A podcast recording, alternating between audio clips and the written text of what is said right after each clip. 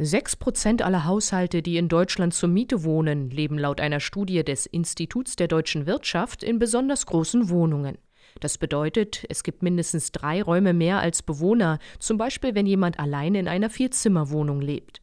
Meist betrifft das ältere Bestandsmieter, erklärt Studienautor Pekka Sagner. Ältere Haushalte waren irgendwann auch mal jüngere Haushalte, haben typischerweise eben mit ihrem Partner, mit Kindern in den Wohnungen oder Häusern gewohnt. Völlig angemessen tatsächlich in Relation zur Haushaltsgröße, aber im Lebenszykluseffekt ist dann eben häufig so, dass eben die Wohnfläche nicht wieder reduziert wird, wenn die Kinder dann das Haus verlassen. Gleichzeitig suchen viele Familien händeringend größere Wohnungen. Die Forscher des Instituts der deutschen Wirtschaft sehen daher ein Tauschpotenzial. Einige Mieter könnten in kleinere Wohnungen ziehen, Familien in größere. Doch für viele Mieter mit alten Verträgen ist es günstiger, in ihrer Wohnung zu bleiben, als in eine neue umzuziehen, selbst wenn die deutlich kleiner wäre. Berlins landeseigene Wohnungsbaugesellschaften betreiben seit gut vier Jahren ein Portal, über das tauschwillige Mieter von DGWO, Gesobau und Co. sich finden können.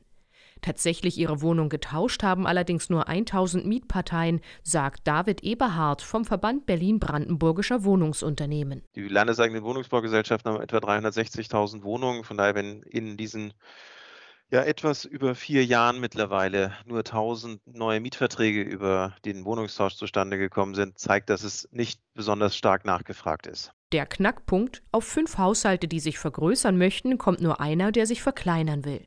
Die landeseigenen Wohnungsbaugesellschaften sehen im Wohnungstausch deshalb keinen Ersatz für den Bau neuer, vor allem größerer Wohnungen, so David Eberhard.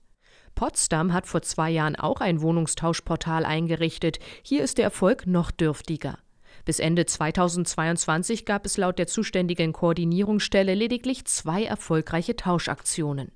Ob die stark gestiegenen Energiepreise Bestandsmieter zum Umzug animieren könnten? Was in der Praxis häufig passiert ist, anstatt eben die Wohnfläche zu reduzieren, wird möglicherweise eben der eine oder die zwei Räume, die eigentlich zu viel sind, nicht beheizt. Nichtsdestotrotz sind die Anreize da und wir glauben auch tatsächlich, dass viele Haushalte jetzt tatsächlich umdenken. Die Forscher vom Institut der deutschen Wirtschaft fordern mehr Unterstützung für Mieter, die sich verkleinern möchten, zum Beispiel in Form von Umzugshilfen. Um den Wohnungsbestand effektiver zu nutzen, plädieren sie dafür, es leichter zu machen, Dächer auszubauen, Häuser aufzustocken und Einliegerwohnungen zu schaffen. RBB 24 Inforadio vom Rundfunk Berlin-Brandenburg.